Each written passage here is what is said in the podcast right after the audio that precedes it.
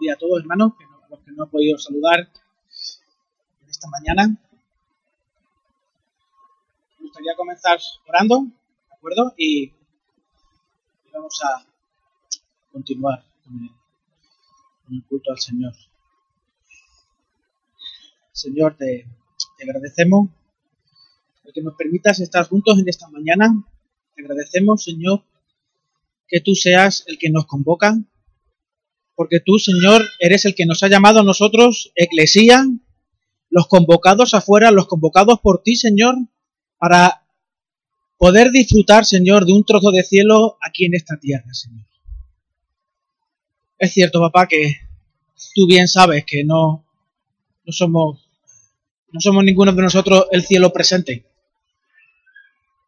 Vivimos la tensión constante, Señor, de tu palabra, de mostrarnos qué es lo que tú quieres de nosotros, sabiendo que todo eso, toda esa gloria está en vasos de barro, Señor, frágiles, que necesitan constantemente agarrarse a tu gracia y a tu misericordia para poder acercarnos hoy a ti, Señor, y poder verte cara a cara, Señor.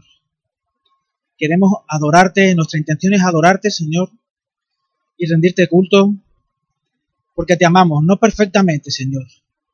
Intentamos que sea sinceramente, papá. Ayúdanos en esta mañana. Ayúdame en esta mañana a predicar tu palabra, Señor, y ayuda a mis hermanos a escucharla. Ayuda a los niños, Señor, a escucharla también. Ayúdame, Señor, a poder transmitir a los niños, Señor. Muchas gracias por tu bondad, Señor, y gracias por, por tu amor y permitirnos formar parte de tu familia. Tu nombre, Señor. Amén. Esta mañana vamos a reflexionar sobre la membresía de la, de la iglesia, su importancia y sus implicaciones. Vaya tostón. La semana pasada estuvimos una hora y tres minutos. Esta semana prometo ser más fiel al reloj y durar 40 minutos. Si veis que me extiendo más, por favor, decírmelo, ¿vale? Traigo mmm, mucho que decir, así que no voy a entretenerme más. En la palabra de Dios no existe ninguna enseñanza explícita. En la Biblia no hay ningún mandamiento que diga eh, todo cristiano tiene que hacerse miembro de una iglesia local. No existe eso. No existe esas palabras así.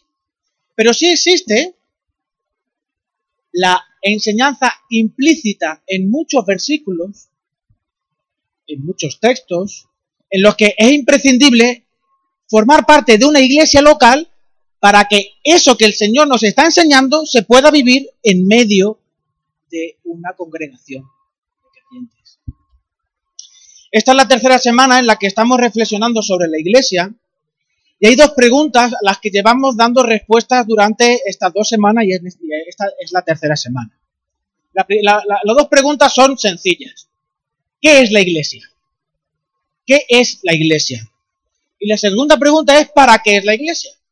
Preguntas muy sencillas que todos podemos responder, pero que muchas veces es importante que retomemos lo que la palabra de Dios nos enseña para no perder de vista aquello que lo que la palabra enseña verdaderamente.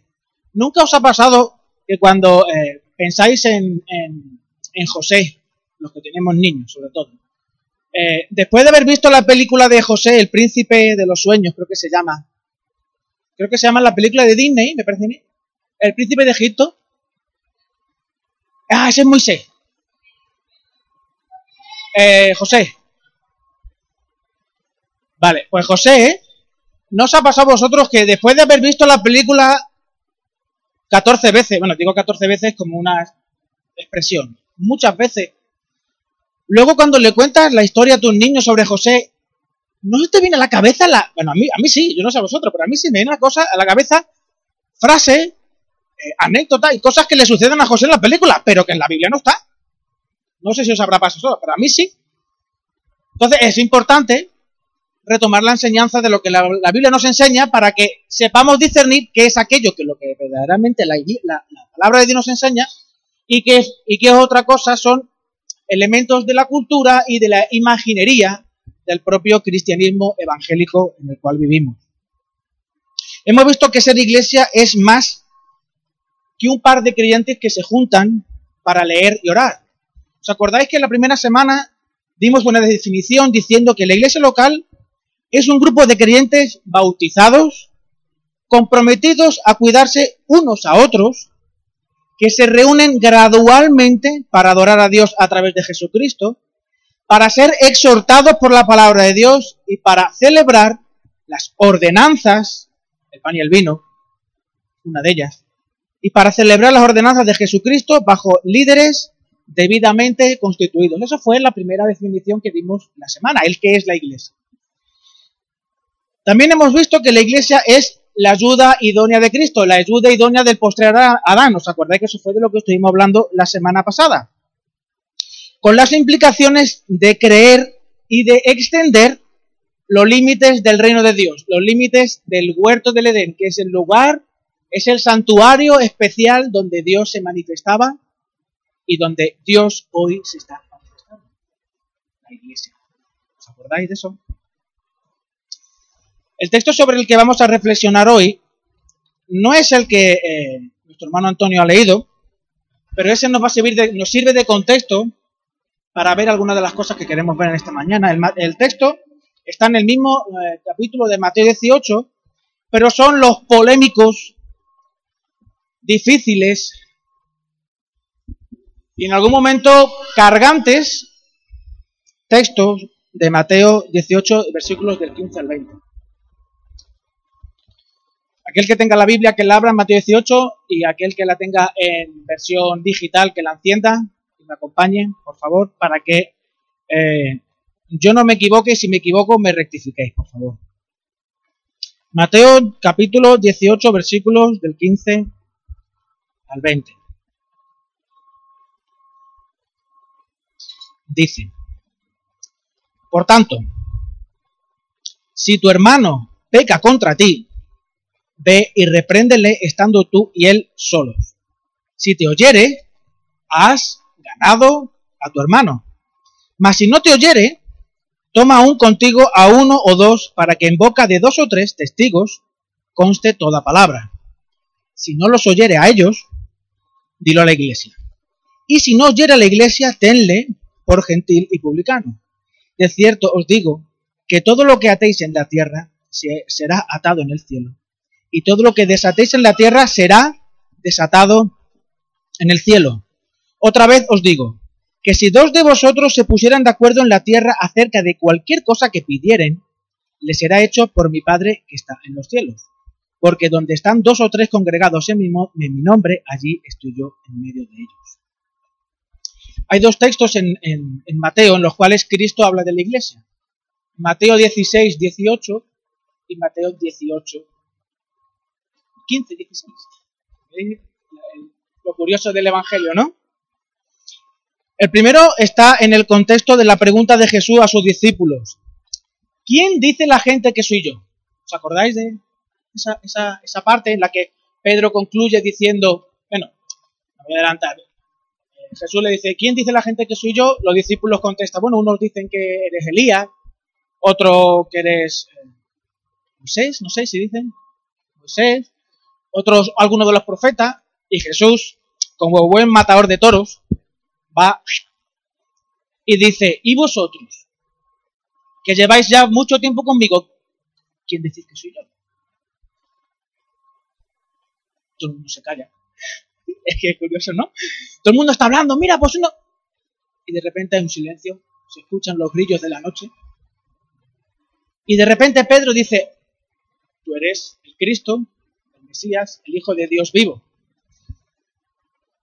Y Jesús le dice a Pedro, esto no te lo ha revelado ni carne ni sangre, sino mi Padre de los cielos te lo ha revelado. Yo edificaré mi iglesia. Yo edificaré mi iglesia.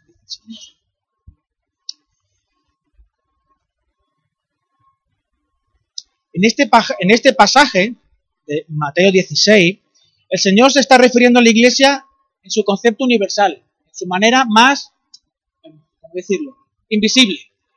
Porque realmente nadie sabe si un hermano que lleva viniendo a la iglesia a Tarsis 30 años, 40 años, realmente es creyente. Nadie lo sabe. A veces yo creo que hasta él mismo duda, a veces, de si es creyente o no. La Iglesia Universal está compuesta por los creyentes en todo lugar y todo tiempo que han confesado a Jesús como el Cristo, el ungido, el Señor de sus vidas, el Mesías anunciado, la segunda persona de la Trinidad encarnada, muerta en la cruz y resucitada en pago por, nosotros, por, por nuestro pecado, y así poder conducirnos a la vida eterna. El otro pasaje en el que el Señor habla de la iglesia es este de Mateo 18. Aquí el Señor habla de la iglesia no como una comunidad universal, sino como una comunidad concreta, supeditada a un tiempo y un espacio, a una iglesia local, a una iglesia de Tarsis, a una iglesia de Corinto, a una iglesia de los Gálatas, que se ha comprometido a cuidarse unos a otros y a dejarse cuidar. Todo aquel que confiesa pertenecer a la iglesia universal implica tiene como consecuencia que esa confesión le conduzca a incluirse, a involucrarse, a buscar una iglesia local en la cual poder vivir aquello que el Señor nos está enseñando. No es una eh, visitación constante y sistemática. No es yo vengo a la iglesia todos los domingos porque resido en San Lucas y la iglesia Tarsi me gusta su gente, me llevo bien con ellos, eh, me gusta, me gusta eh, el grupo de alabanza, me gusta la música, me siento identificado con su fe, no es la visita constante y sistemática, es el compromiso a cuidar y a dejarte cuidar, que no es lo mismo. Todo aquel que dice que pertenecer a la iglesia tiene la necesidad de mostrar esa nueva ciudadanía formando parte como miembro, con todos sus papeles. Yo pensaba aquí en el tema del matrimonio. Hay mucha gente que se casa en el que lo único que certifica nuestras relaciones es nuestro amor perdurable. Y cuando uno le dice, hombre, ¿y por qué no te casas? Ya tienes dos chiquillos, tienes una hipoteca, cásate. Ah, pues tienes razón. En el momento que se casan ya llegan los problemas. Claro, porque el matrimonio es la causa de todos los problemas, ¿no? Donde está, donde está una persona, donde la persona se compromete a velar por la vida espiritual de los demás creyentes y da su autorización para que los demás creyentes cuiden de él. Incluso de poner en práctica la disciplina de la iglesia si fuera necesario. Cuando en la iglesia se escucha la palabra disciplina, lo primero que se nos viene a la mente son actitudes como autoritarismo. Rubén tiene un martillo de juez en la mano y cuando Miguel Ángel hace ese gesto con el móvil, ¡pa! Eh, sentenciado a muerte. También se nos viene a la mente palabras como rudeza, santurronería, hipocresía, hipercriticismo, criticamos todo, legalismo, falta del respeto por la privacidad. Loida, ¿tú qué haces metiéndote en mi ¿Tú qué haces metiéndote en mi sin embargo, Jesús no ve las cosas así, Jesús no lo enseña así. Jesús menciona la disciplina como una manifestación de amor imprescindible en la iglesia. Jesús enseña que la disciplina es una manifestación de amor imprescindible en la iglesia. Aunque muchos presuponen que el amor y la disciplina son como el agua y el aceite, la Biblia enseña que si no hay disciplina, no hay amor. Proverbios 13:24. El que no aplica el castigo aborrece a su hijo, a su hijo. El que lo ama lo corrige a su tiempo. Efesios 6:4 y Colosenses 3:21 también dan buena cuenta de todo esto. Y Hebreos 12:5 dice, como Apocalipsis 13:19, dicen que Dios al que ama disciplina y, disciplina a aquel a que aquel a aquel que, que toma como a hijo. ¿no? O sea, sé, si el Señor no te disciplina, eres un bastardo. No eres hijo de Dios, eres hijo de tu padre y tu madre, que está bien. Si no, no estarías aquí. Pero no eres hijo de Dios.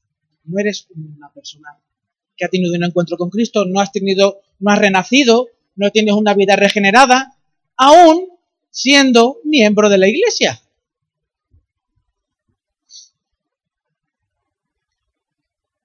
Pensando en, en Proverbios 13:24, el que no disciplina a su hijo en un sentido práctico no le ama. Si tú no disciplinas a tu hijo, intentando reconducir aquellas actitudes y pensamientos que a lo mejor ahora no pasa nada, es un niño pequeño, Abiel o Caleb, ¿verdad, hijo? Que no pasa nada que un día no leas un libro y, y estés todo el día enganchado a la tele, ¿verdad? No pasa nada. ¿Qué va a pasar? Es un niño. Pero si esos hábitos no se van reconduciendo ahora, no le metemos disciplina a que tienes que leer, leer un libro, el que tú quieras, 20 minutos todos los días. Sea la Biblia, sea un cómic, sea un TV, lo que tú quieras. Todos los días 20 minutos para que descubra lo bonito que es leer. Y reducir en lo mínimo posible la ley del mínimo esfuerzo, porque la televisión y los medios de comunicación lo que nos dan es satisfacción con el mínimo esfuerzo. Me siento, le doy un mando y recibo todo lo que me, todo lo que deseo. En cambio, un libro implica reflexión, interiorización. La ley del mínimo esfuerzo no existe en la palabra de Dios.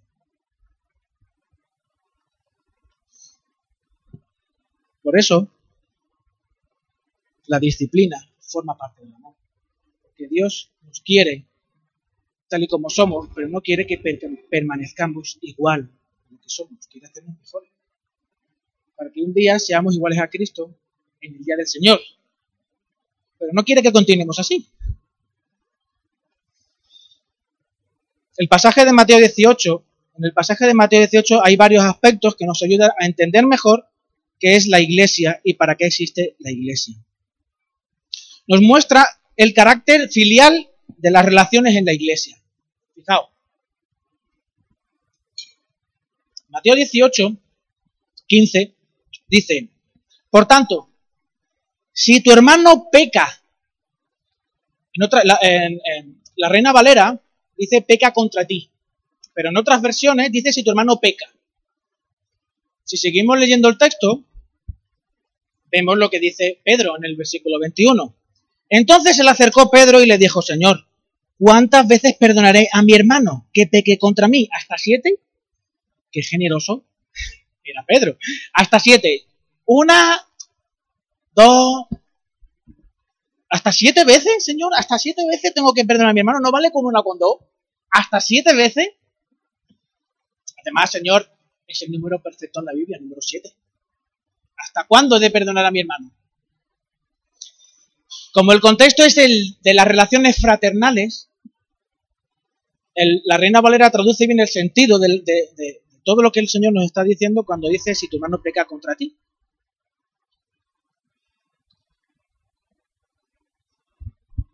Los maestros judíos decían que se puede perdonar a un hermano hasta tres veces.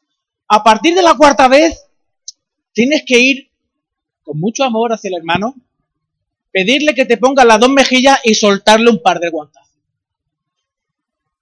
Pero hasta la tercera vez tienes que hacer contención de espíritu y de cuerpo, contención de espíritu y de cuerpo, y esperar que llegue la cuarta. Y que llegue la cuarta.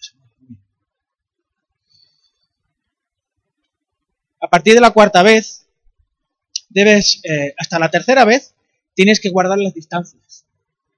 No, eh, es mejor no juntarte mucho, dicen los maestros judíos, no te juntes mucho con determinada gente. Es tu hermano, pero Carmen, tú allí y yo aquí. ¿eh? Cuidadito. Somos hermanos, pero tú allí y yo aquí.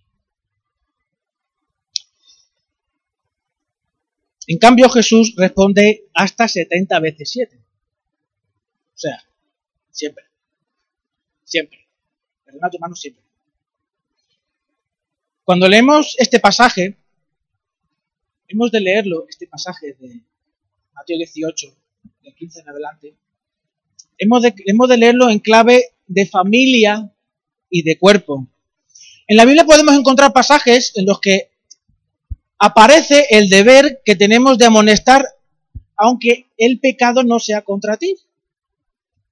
Gálatas 6.1 dice, hermanos, si alguno es sorprendido en alguna falta, vosotros que sois espirituales, restauradlo con espíritu de mansedumbre, considerando a ti mismo, no sea que tú también seas tentado.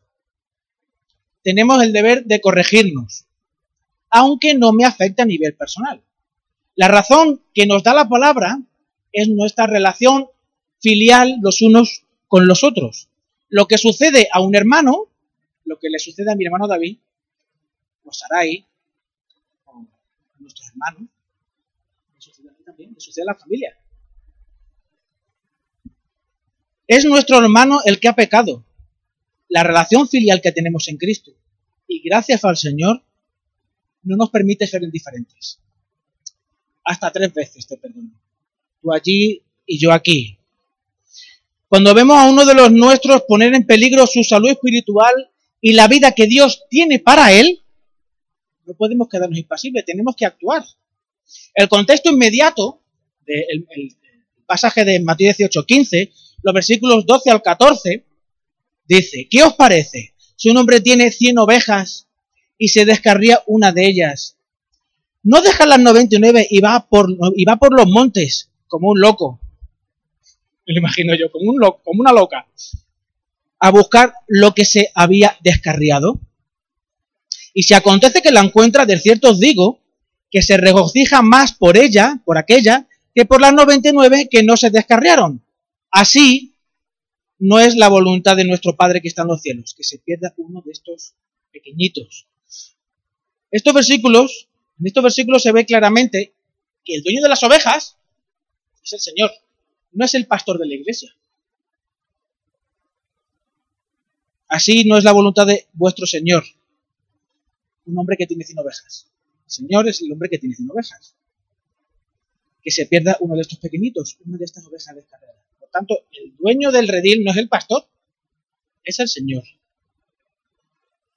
En muchas ocasiones incide pensando en el pasaje este como que el pastor de la iglesia, o David como diácono, o Pablo, o Eli, eh, el pastor Pepe, son las personas que han de ir están interpeladas por este pasaje de ir, y sí, es cierto, todo responsable de la iglesia tiene ese llamado del Señor a ir, porque además ahí de, dentro suyo tiene que brotar eso de ir en busca de la oveja perdida y de cuidar a la perniquebrada, como también dice en Isaías, ¿no?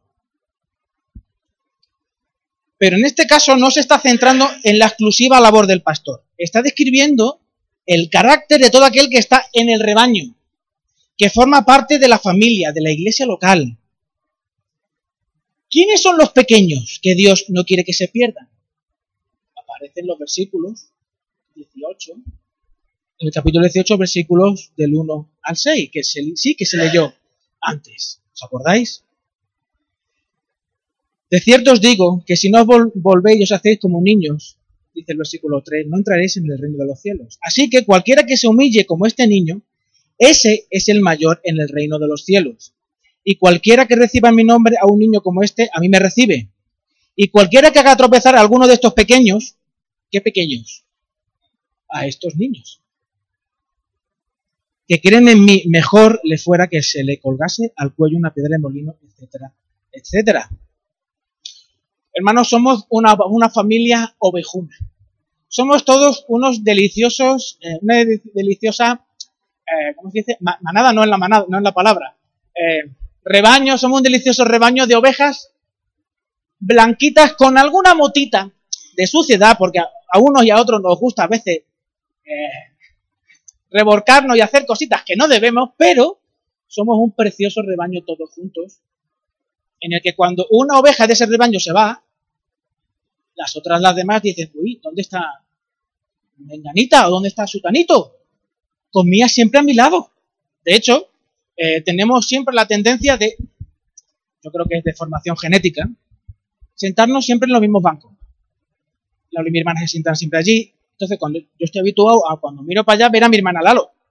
Si no veo a mi hermana y Lalo, no están. Bueno, sí están, pasa que están aquí delante, pero es que estoy habituado a verlo allí, pues como no los veo, digo, ¿dónde estarán? Ay, cuando no veo, y cuando no veo, ¿dónde estarán? Echo de menos a la ovejita que se sienta a mi lado. Cuando una persona que dice ser miembro de la iglesia y está siendo indiferente de su pecado, está siendo indiferente a su pecado, esa, esa ovejita está en peligro. Es que a pesar de ser miembro de la iglesia, va de cabeza al infierno. Así como no es que se pierda uno de estos pequeñitos. Pertenecer a la iglesia no te hace salvo. Pertenecer a Cristo sí.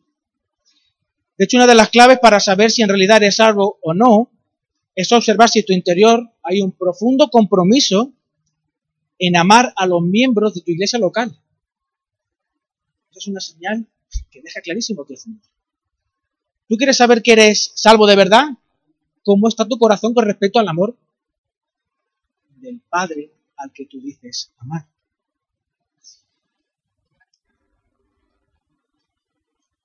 Somos miembros de una familia llena de imperfecciones que necesita del amor de Cristo.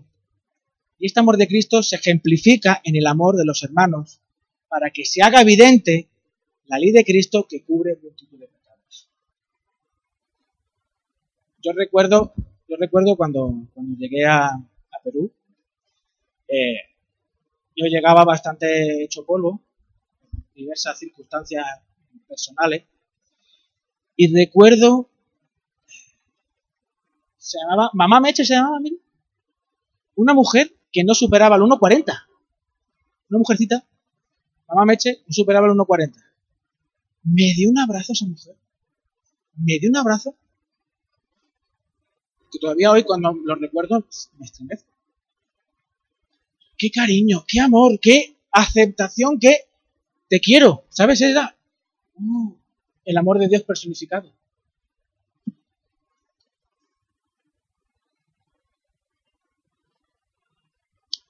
Ser miembro de una familia, pertenecer a la iglesia Tarsis, es ser miembro de una familia llena de imperfecciones que necesita del amor de Cristo, ejemplificado en el amor de los hermanos, para que se haga evidente la ley de Cristo que cubre multitud de pecados. Si pensamos en una familia típica, que un día se sientan a cenar somos, eh, pensando en mi, abuela, mi abuelo, que eran 12 o 13 de familia. 12 o 13 de familia. Eh, la abuela, 15. bueno. Un día dice mi, un día pues llega eh, Pepe, su hijo Pepe, a cenar y Pepe no llega. Bueno, ya llegará. Se levantan para desayunar, Pepe no está. A comer y Pepe no está. Y así tres días seguidos. Y dice mi abuelo Manolo, bueno, ¿qué más da? Tengo 14 más. Uno más, uno menos. ¿Qué más da, verdad? Además, ya es mayor, sabe lo que hace. A mí me falta, eh, Abiel se, nos ha perdido ya más de una vez. Caleb también. Y Miriam y yo nos vemos locos, yendo por los montes a buscar Menos mal que una noche nos lo, trajo un ángel, nos lo trajo, tenía forma humana, vestía eh, de, vaqueros y camisa, pero yo creo que fue un ángel porque lo recogió y supo traerlo hasta aquí, aunque a bien lo mandaba en dirección contraria. Cualquiera de los padres que están aquí presentes, uno de sus hijos que no venga a cenar, no venga a comer, falte, loco o loca sale a buscarlo, ¿verdad? Ese es el concepto del que nos está hablando aquí el Señor. El pastor está llamado a hacer ese trabajo, pero Jesús espera que todos los miembros se involucren en esa tarea, en la operación rescate. Y este texto nos habla de cómo el Señor diseña esa operación rescate. ¿Os acordáis del equipo A? ¿Quiénes, ¿quiénes vieron el equipo A? Los de mi generación vino el equipo A. Bueno, a hermanitas. Los que vieron el equipo A, ¿os acordáis de, el del puro, que yo no me acuerdo cómo se llamaba? Aníbal, se sentaba con sus colegas, con sus compis, y planificaban todo. Y al final era como me gusta que los planes salgan bien, ¿no? Había mil peripecias, mil eh, situaciones en las que tenían que improvisar constantemente. Sin embargo, siempre tenían claro cuál era el plan a seguir. El Señor nos deja aquí cuál es el plan a seguir. Es, somos el equipo A. Y tenemos a nuestro Aníbal que nos dice ¿Cómo es el plan a seguir? No se puede hacer de cualquier manera este plan. No se puede eh, hacer a nuestra manera. Estamos llamados a realizar una operación de rescate bajo el señorío de Cristo. Él es el que pone las, las normas y Él es el que diseña la estrategia. Y no podemos alejarnos mucho de las directrices que el Señor nos indica. Él sabe mejor que nosotros cómo es el alma humana, que es un material muy sensible y es un material muy delicado y que necesita ser tratado de una determinada manera. Algunas veces en la iglesia tenemos la, nos da la impresión de que, hombre, o por exceso de misericordia o por exceso de rigidez, nosotros vamos a hacer las cosas mejor que lo hace el Señor. Nosotros vamos a mm, poner parches, porque esto que nos dice aquí, como vamos a ver ahora, este plan a seguir es demasiado... Las personas que son muy misericordiosas, más misericordiosas que el Señor, dicen, hombre, esto no se puede seguir a rajatabla. Y los que son eh, tan misericordiosos como el Señor, o más, dicen, o más justos que el Señor, dicen, esto hay que hacerlo, no así, no se puede esperar tanto, aquí hay que ir cortando cabezas. El plan de la operación de rescate tiene tres pasos. El primero está reflejado en el versículo 15, el segundo en el versículo 16 y el tercero en el versículo 17. Es un proceso progresivo. Repréndelo a solas, en privado. Muéstrale en privado lo que ha hecho mal, recordando lo que dice Gálatas 6.1. Restáuralo con espíritu de mansedumbre, considerándote a ti mismo. No vayas, no vayas como un juez, como alguien que lo... No vayas como un juez, ve a él como alguien que lo ama y que lo quiere ayudar a recapacitar. Romanos 15, 14 dice, pero estoy seguro de vosotros, hermanos míos, de que vosotros mismos estáis llenos de bondad, llenos de todo conocimiento, de tal manera que podáis amonestaros los unos a los otros. Humildad, mansedumbre, bondad, características indicadas por Pablo y además presentes en el contexto. Jesús lo pone como característica evidente de los que son verdaderos creyentes. El versículo 4 del capítulo 18. Así que cualquiera que se humille, como este niño, la humildad. Ese es el mayor en el reino de los cielos. Ese es el que pertenece al reino de los cielos. ¿Y qué pasa si el hermano no escucha? Pues lleva contigo a dos o tres más. Y aquí eh, es impresionante lo que, lo que hace eh, el Señor, ¿no? Si, ¿no? si no te escucha, no vayas por ahí criticando. No vayas por ahí diciendo a la voz populi, porque Rubén lo vi yo sé. Lo vi robando en la obra. Porque Rubén lo vi robando en la obra y no le dije nada. Os lo digo a vosotros para que sepáis cómo es Rubén, el pastor de vuestra iglesia. Uno o dos, el Señor dice, busca uno o dos. Porque ese uno o dos pueden ayudar, ayudarte, ayudarnos a discernir si realmente aquello que tú, eh, de aquello de lo que tú estás hablando acerca del hermano, ¿Es realmente un pecado o simplemente una diferencia de criterio o una forma, eh, otra forma diferente de ver las cosas? Ya lo dice también el Señor en el Antiguo Testamento, en la multitud eh, del, del consejo está la sabiduría. No te creas que lo sabes todo. De hecho, yo le doy gracias al Señor por mis diáconos, porque yo suelo ir a la reunión de diáconos con grandes ideas, grandes que solamente se me pueden ocurrir a mí. Y cuando llego allí, entre David, Pablo y Eli, me demuestran que son ideas que necesitan que el Señor las pula través de su amor y su misericordia. Y que yo no tengo la última palabra y que yo no veo más allá de mis propias narices y que necesitamos que el Señor nos enseñe y nos ilumine a todos. ¿Y qué es lo que ocurre cuando no escucha dos o tres? ¿Veis? Como el plan del Señor para el plan de rescate se va cumpliendo. ¿Y qué que no Pues nada, el versículo 17. La etapa pública, dice la iglesia, la etapa pública es, busca involucrar a la iglesia como familia para rescatar al hermano. Para darle la oportunidad para que varios puedan hablar con la persona y orar como cuerpo de Cristo por la persona. Y, además el Señor presupone que cuando este proceso se sigue, la iglesia no va a ir en plan discriminatorio a la otra persona, no, ha tomado ya el juicio de valor de decir, es que Lalo, Lalo, Lalo, no, Lalo no forma parte de nosotros. No, sino al contrario. Se dirige a Lalo y cada vez que ve a Lalo dice, Lalo, ¿cómo estás? Lalo, estamos orando por ti, Lalo. Lalo, me alegro de que formes parte de la iglesia. Lalo, queremos, vente a casa a cenar y charlamos. Lalo, vamos, quiero ir a tu casa y oramos juntos. Lalo, no sigas maltratando a María Elena, que está embarazada. ¿Verdad, Lalo? Cuidado, Lalo, ¿eh? El final del versículo nos informa claramente qué es una iglesia local. Una iglesia local está regulada por la pertenencia a la iglesia mediante la membresía. Final del versículo 17. Si no los oyere a ellos, a la iglesia, a los dos o tres, digo a la iglesia, y si no oyere a la iglesia, tenle por gentil y publicano. Exclúyelo de la membresía. ¿Cómo se va a excluir a alguien que no está previamente incluido? ¿Me seguí? Aquí no habla de tenéis que hacerlo miembro de la iglesia. No, no, pero ya queda implícito en el que si estás excluyendo a alguien es que primeramente lo has incluido. Primeramente es miembro de iglesia para después decidir que no es miembro de la iglesia. Por esta razón, mis hermanos, las personas que asisten a la iglesia por años, pero rehusan hacerse miembros, necesitan revisar su compromiso con Cristo, con el Señor.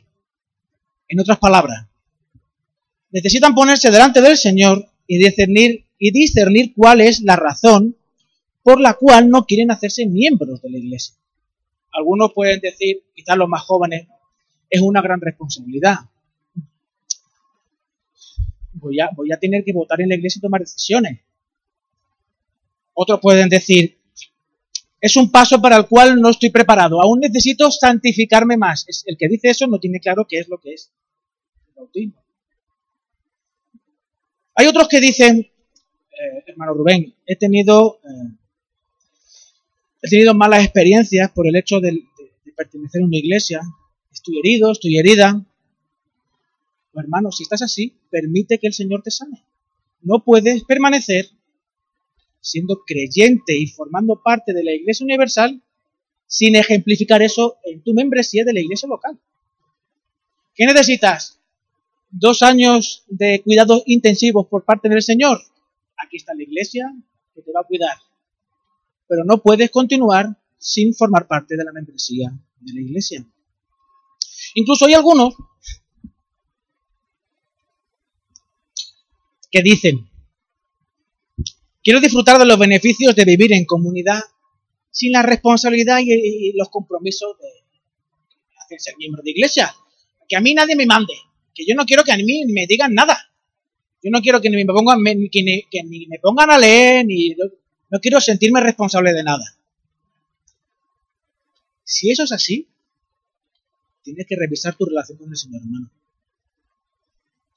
Cuando el cuerpo tiene un parásito, porque tu actitud es de parásito, no estás amando a la iglesia, estás aprovechándote de la iglesia, estás siendo, eh, ¿cómo se llaman esos bichitos que se, son verdes y se ponen a chupar no, no, no, estoy pensando en las plantas. Pulgones. El pulgón tiene un, pincho en la boca que lo único que hace es chupar. Un chupótero, sería un chupótero. No sé si se llama llamarlo así. Pero lo único que hace es aprovecharse de la sombra que le da la planta y del alimento de la planta. Pero ¿el qué hace? Está ahí. No se compromete en nada. Es un, un parásito. Los parásitos, el Señor los va a quitar de su iglesia y serán echados al infierno. Así que, si tú te consideras de esa manera, vigila, eh, eh, evalúa tu relación con el Señor, porque es posible que no seas salvo, es posible que no seas del Señor. De hecho, tomar la Santa Cena del pan y el vino se hace en un contexto de iglesia local, primera de Corintios capítulo 11 en el que estar en paz con tu iglesia local o no estarlo determina la capacidad que tienes de tomar el pan y el vino con la disposición correcta. No es que no puedas tomar el pan y el vino, claro que puedes tomar el pan y el vino. Pero juicio comes y bebes para ti. O sea, se la estás liando parda. Si no eres consciente de lo que significa formar parte de una iglesia local, estar en paz con tu iglesia local, ten cuidado, ten cuidado de lo, porque eso que estás tomando no es simplemente un cachito de pan y un vasito vino. Estás tirando a la basura y menospreciando el amor que Cristo ha depositado en la iglesia cuando tú no estás amando a la iglesia a la cual Cristo amó. El propósito de la iglesia es lo que dice el versículo 15. Si te oyere, has ganado a tu hermano.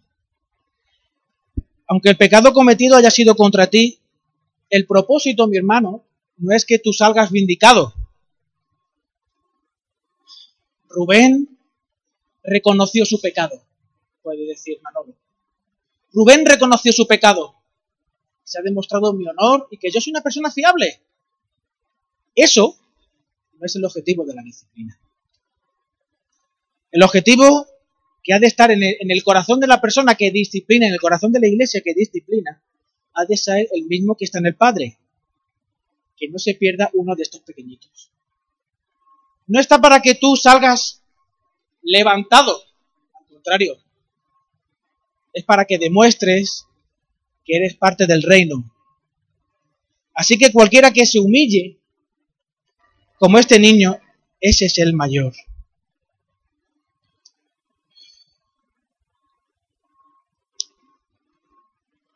cuando, cuando digo esto parece que nos gusta ser masocas, ¿no? Nos encantan que nos den palo. Pero cuando Miriam, en alguna ocasión, no sé si a vosotros ha pasado, no con Miriam, pero bueno, con vuestra pareja, vuestro amigo, y os dicen, te dice, Miguel Ángel, tenemos que hablar.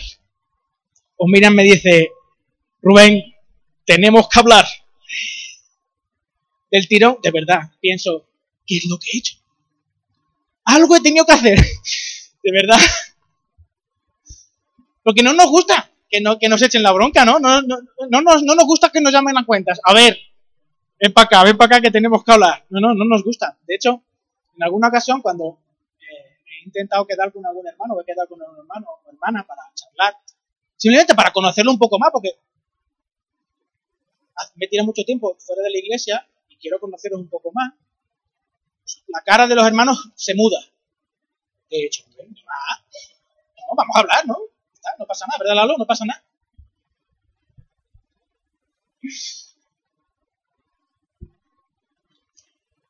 Pero ¿qué pasa cuando el hermano que nos reprende no utiliza el mejor tono? ¿Nos ha pasado eso? Que alguna vez alguien ha venido a reconveniros, se dice, o mira, ven, ven para acá, o y no siempre utiliza el mejor tono. ¿No os ha pasado eso?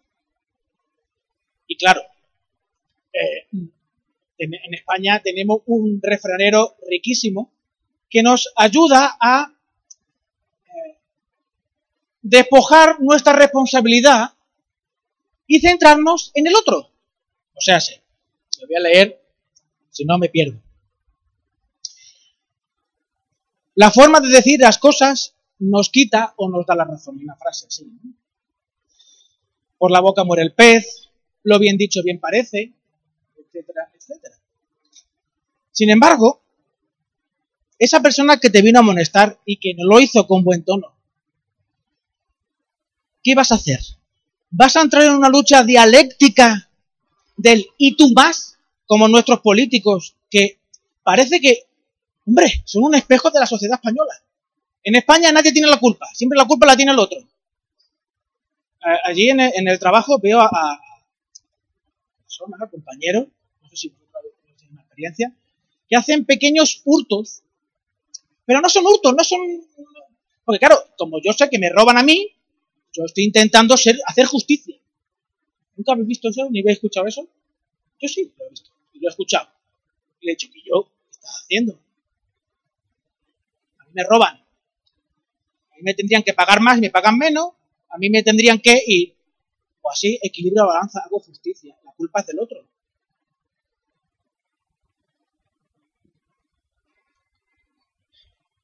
La palabra de Dios puedo decir, es maravillosa, es maravillosa. Y en segunda de Samuel, en segunda de Samuel, es que es impresionante.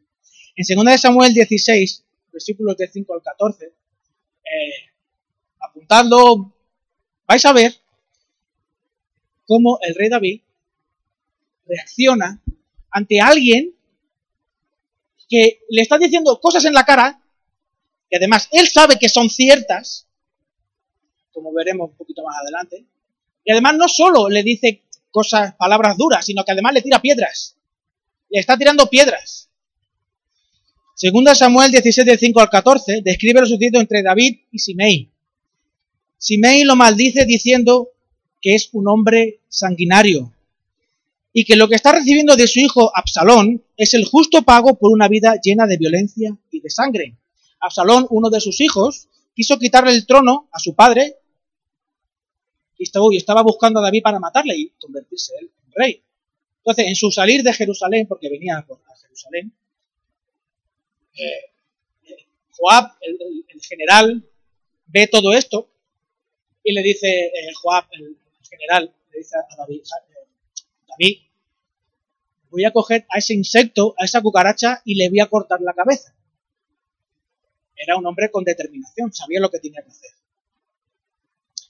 Sin embargo, David le responde, no, no lo hagas. Déjalo, tal vez fue el Señor el que le dijo que me maldijera. Muchas veces nos centramos en el tono de las palabras para omitir lo que esas palabras están diciendo. Si ese hermano que viene, a lo mejor no con la mejor manera, no con las mejores formas, pero eso que está diciendo es cierto. Eso que te está diciendo es verdad. En el caso de David, sí. Fijaos lo que dice en Primera de Crónicas 22, del 6 al 10. Ya estaba eh, Salomón, sí, Salomón, Salomón, sí, Salomón estaba, eh, había nacido Salomón, que era el que construyó el templo. ¿Sabéis por qué razón David reconoce delante de su hijo que no puede construir el templo? David reconoce ante su hijo que Dios no quiere que lo construya porque tiene las manos llenas de sangre. Es un sanguinario, es un hombre violento. Es aquello que Simei le estaba diciendo no con las palabras más adecuadas, pero era verdad. Y David lo sabía. David lo sabía. No podemos ser tan hipersensibles que nos escudemos en que el hermano no me lo ha dicho de la mejor manera para continuar viviendo ¿Es cierto lo que el hermano te está diciendo? ¿Es verdad? La disciplina, voy a, voy a adelantarme, permitirme que si no, no acabamos. La disciplina también tiene el propósito de proteger los límites del reino de Dios. ¿Os acordáis que la semana pasada estuvimos viendo cómo la iglesia es la ayuda idónea del postrero Adán y la eh, responsabilidad que tenía de cuidar los límites del Edén y no lo hizo permitiendo que la serpiente entrara y manipulase la realidad, haciendo posible que Adán y Eva cayeran en pecado. ¿Os acordáis todo eso? ¿Sí? Vale. Pues la disciplina busca hacer eso, evitar, en la medida de lo posible, que la tergiversación de la verdad entre dentro de lo que es el santuario de Dios, que es la iglesia.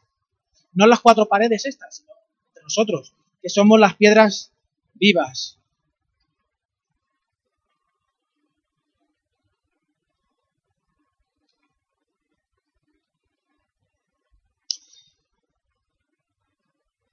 La iglesia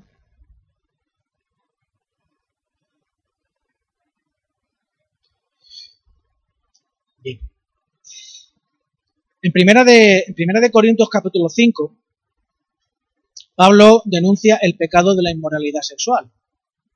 Y este pecado de la inmoralidad sexual, dice el Señor en el versículo 5, al tal se ha entregado Satanás, a Satanás para la destrucción de la carne a fin de que el espíritu sea salvo en el día del Señor. Y en el versículo 18 de Mateo 18, aquí se desarrolla cuál es la autoridad que tiene la iglesia para hacer lo que el Señor le dice que tiene que hacer. De cierto os digo que todo lo que atéis en la tierra se hará, será atado en el cielo y todo lo que desatéis en la tierra será desatado en el cielo. Esto quiere decir que las decisiones que tomemos en la iglesia respecto a un hermano las respalda el cielo. Si vamos, si vamos a si analizamos las palabras en el original, no dice exactamente eso. Dice el texto que lo que vosotros atéis en la tierra ya ha sido atado en el cielo. Y lo que vosotros desatéis en la tierra ya ha sido desatado en el cielo. Continuando con lo que Pedro y Jesús, lo que sucedió con Pedro y Jesús en Mateo 16, hablando de la iglesia universal. Cuando, cuando Pedro le dice al Señor, tú eres el Cristo, etcétera, etcétera, etcétera. ¿Qué es lo que dice el Señor? Eso que tú dices, el cielo lo aprueba. No, es justo lo opuesto. Eso que tú dices te ha sido revelado anteriormente por el cielo. Eso no ha brotado de ti espontáneamente. Las decisiones que toma la iglesia con respecto a algún hermano no brota de su propio sentido común, no brota de su santidad y espiritualidad. Brota de lo que ya Cristo y el cielo ha decidido y la iglesia, como cuerpo de Cristo, reconoce Las verdaderas iglesias locales hablan en nombre del cielo, no le imponen al cielo lo que tiene el cielo que hacer. Por eso, muchos autores hablan de la iglesia como una embajada que tiene autoridad para hablar en nombre del cielo. La embajada de cualquier país habla en nombre del país que representa. La iglesia local, la, verdad, la verdadera iglesia local son embajadas que han traspasado la barrera del tiempo. Hermanos, en la iglesia se come el pan del cielo, que es la palabra, Aquí se practica la cultura del cielo, que es el amor, el gozo, el paz, la paz, la paciencia, la benignidad, la fe, la mansedumbre, la templanza, etc. Nosotros estamos en el terreno del cielo donde Cristo se muestra y se evidencia su reinado.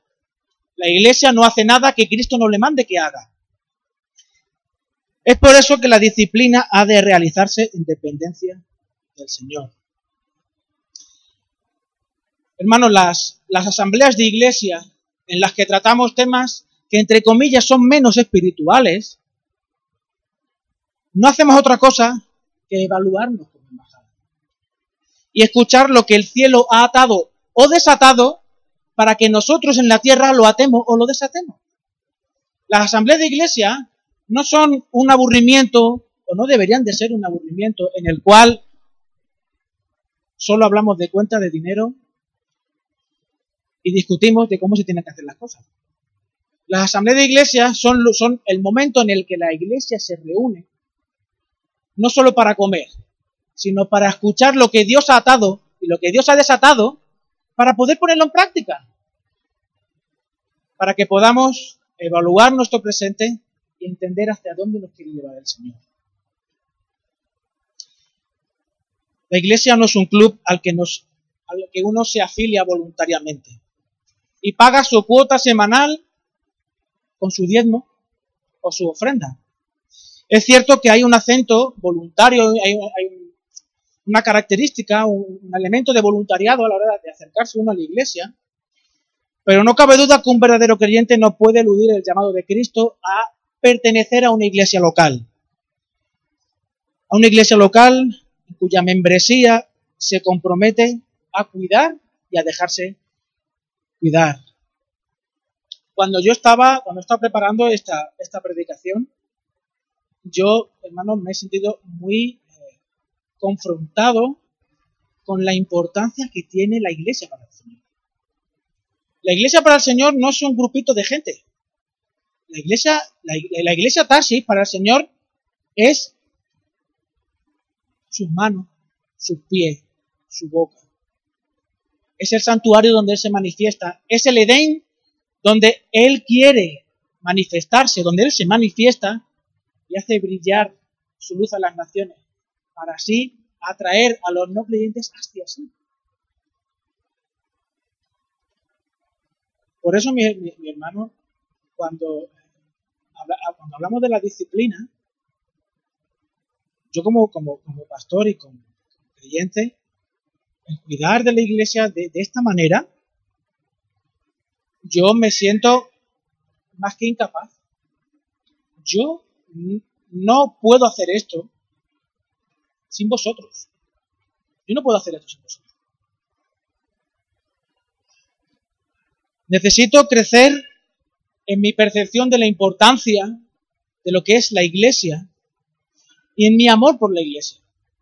Porque yo hay veces, mi hermano, que tengo que, he tenido que hablar con personas, o incluso tengo que hablar con algunos hermanos de, algunas cuestiones y me cuesta la vida.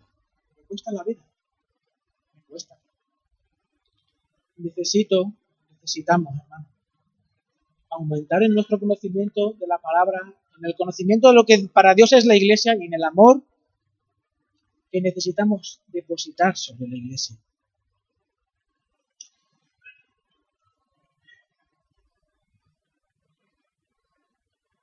¿Nunca habéis escuchado a un, compañero de trabajo, a un amigo decir, mira, ¿no conoces tú a Menganito o a Zutanita? Sí, bueno, yo sé que sí, lo conozco, viene conmigo a la iglesia. Ah, pues no veas tú. Ese o esa se viene todas las noches, todos los fines de semana se viene conmigo de marcha. Y nos pillamos una borrachera, nos contamos unos chistes. Madre mía, qué buena gente es. Y nunca, y nunca ha ido como tú, invadiendo mi intimidad, hablándome del Señor, ni nada de eso, ¿eh? A mí es que eso me ha pasado hace dos semanas en el trabajo. No de nuestra iglesia no de nuestra iglesia, sino de otra iglesia. Es que eh, evangélicos, cristianos evangélicos hay en muchas partes. Y cuando yo escucho, cuando yo escuché eso, vergüenza, enfado, no sé, pero más sobre todo tristeza, vergüenza y tristeza.